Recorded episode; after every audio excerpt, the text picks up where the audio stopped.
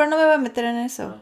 Es nada más como, eh, o sea, el queso lo puedes considerar como un aporte de proteína, pero son los blancos, que no son altos en grasa, que lo que se hace es concentrar la caseína, sea de vaca, de cabra, de lo que quieran, y se prepara ese queso blanco. Pero todos los amarillos que se derriten tienen diferentes porcentajes de grasa y hasta el americano, go, de Dan, todos esos, que son los que hasta con el calor los puedes desbaratar con los dedos, son de alto contenido en grasa, a veces hasta un 50% o más. Entonces esos los vas a contar como porción de grasa, no como porción de proteína. Pero es nada más para que sepas eh, las diferencias. No me voy a meter en combinaciones de maridaje. Hola, soy la nutrióloga Andrea Villaseñor, licenciada en Nutrición y Ciencias de los Alimentos, y hoy vamos a hablar sobre dos derivados muy importantes de los lácteos que son el yogurt y el queso.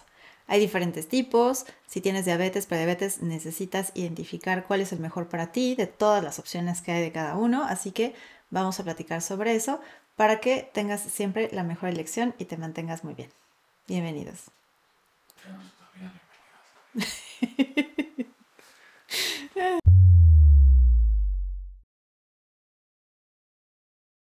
Cuando entras al súper porque estás buscando el yogurt que viene en tu dieta que necesitas consumir o algún queso y ves en el pasillo que hay más de 10 tipos diferentes de yogurts, cuál es el mejor para ti, en qué necesitas fijarte, bueno, te voy a explicar cuáles son las diferencias entre los diferentes tipos de yogurt.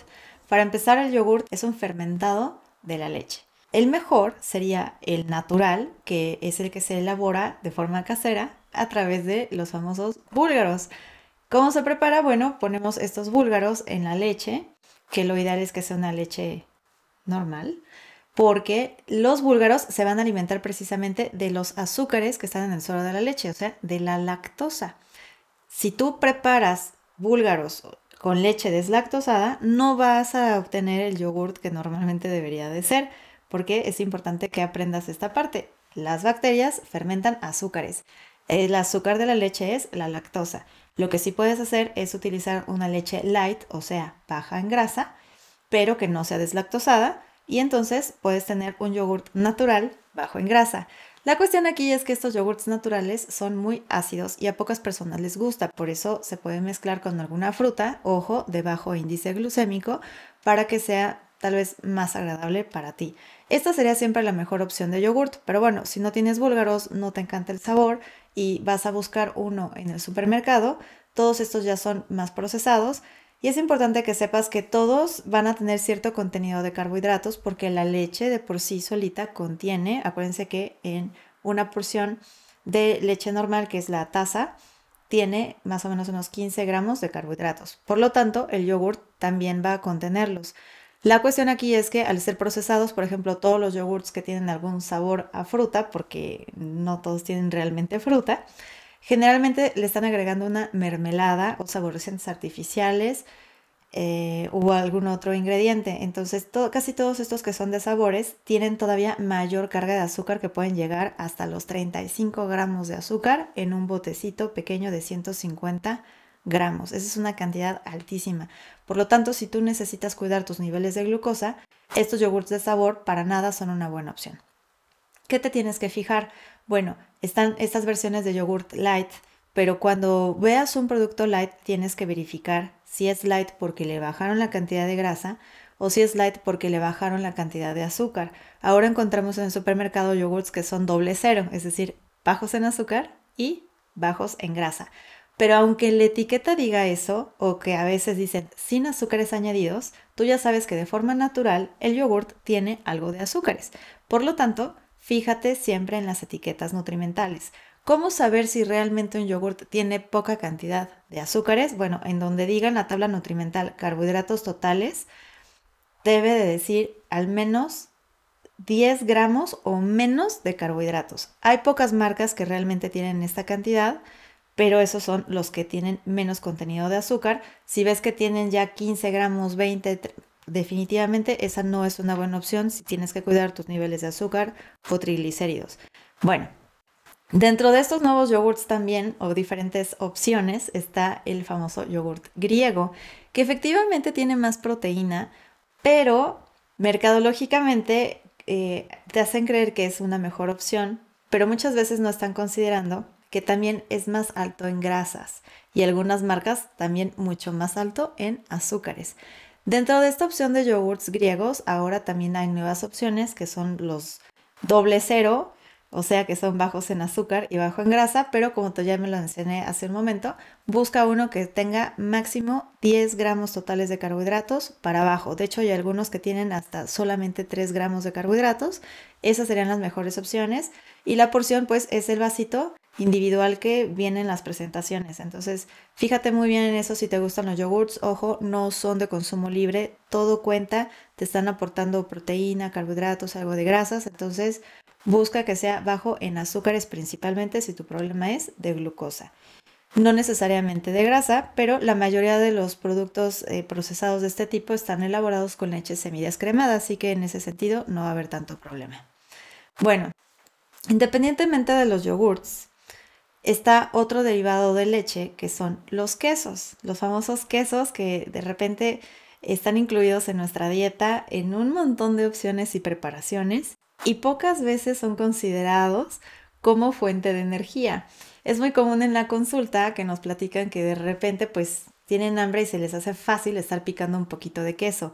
Pero ¿cuánto es un poquito de queso? Porque de hecho en, en las equivalencias de alimentos, 30 gramos de queso, 35 gramos de queso equivalen en proteína a una porción también de carne de algún otro animal. Pero como no el queso tal cual no es una carne, no lo están considerando. Ahora, hay quesos que son pura proteína y hay quesos que tienen alto contenido en grasa. Eso también es importante que lo sepas identificar para saber qué te estás comiendo. Pero ojo, no son libres. Entonces, si de repente has estado en algún programa de nutrición y no entiendes por qué no está el resultado, pero tienes este mal hábito de andar picando quesito de repente en la reunión y después ya viene la comida fuerte, eso es una carga altísima de energía que ni siquiera te estabas dando cuenta. Porque una porción, como te digo, son 30 gramos, que por ejemplo de queso Oaxaca es esto. O sea, es como tres dedos, una hebra, un trocito de este tamaño de queso Oaxaca, eso es una porción. Entonces, si tú te comes tres porciones de esas, pues sería casi lo mismo estarte comiendo una lata de atún.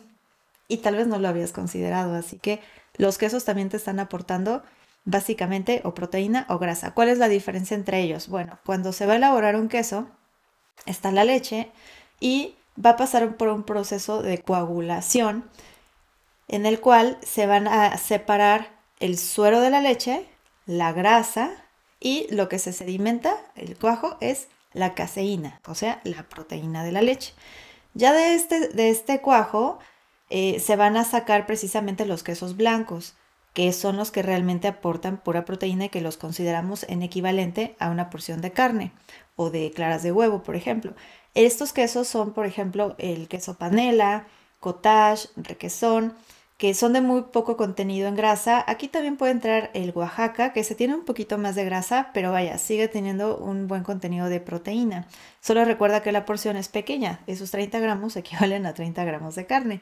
Así que si un día en tu dieta dice que necesitas comer 90 gramos de pollo, de atún o de pescado, pero no se te antoja y hay algún queso, puede ser en equivalencia esa porción de queso, siempre y cuando no te hayamos indicado que no puedes consumir lácteos y entonces aquí van incluidos también los quesos. Si te quitamos la leche por alguna cuestión de caseína, de inflamación de intestino, de colitis crónica, una enterocolitis, eh, candida albicans, entre otras situaciones como lo mencionaba en el video de leche de vaca, pues entonces aquí precisamente también entran todos los quesos. Hay que eliminarlos completamente porque te están aportando justo eso que queremos quitar.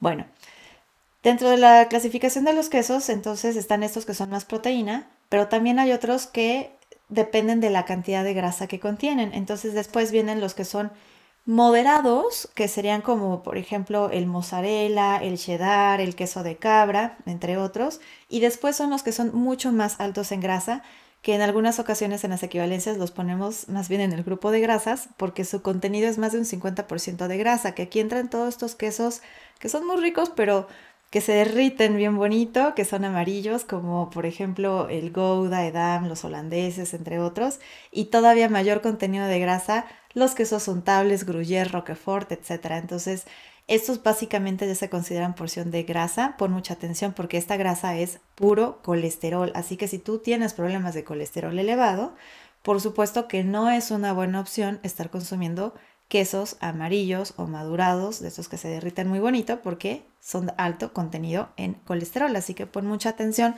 cuál es tu situación, qué es lo que necesitas y entonces así vas a poder elegir siempre una mejor opción para mantenerte más saludable y que realmente tengas el resultado que estás buscando cuando estás eligiendo tus alimentos y tus resultados a nivel de laboratorio. Todos los quesos son altos en sodio, todos. Porque la mayoría de los pacientes diabéticos tienen problemas de circulación y un gran porcentaje son hipertensos también que tenga menos de 10 gramos de carbohidratos. Y eso, ese ejercicio ya lo hice con... ¿Puedo este? ¿Puedo el otro? Tengo estas opciones. Le dije, busca el que tenga 10 gramos. Es que este tiene 3, este 15. digo, no, hay unos que tienen hasta 3 o 5 gramos nada más de carbohidratos. Y ya encontró uno que sí tiene. Aquí en México nada más hay dos marcas que tienen 3 gramos de carbohidratos. Pero sí existen, ¿no?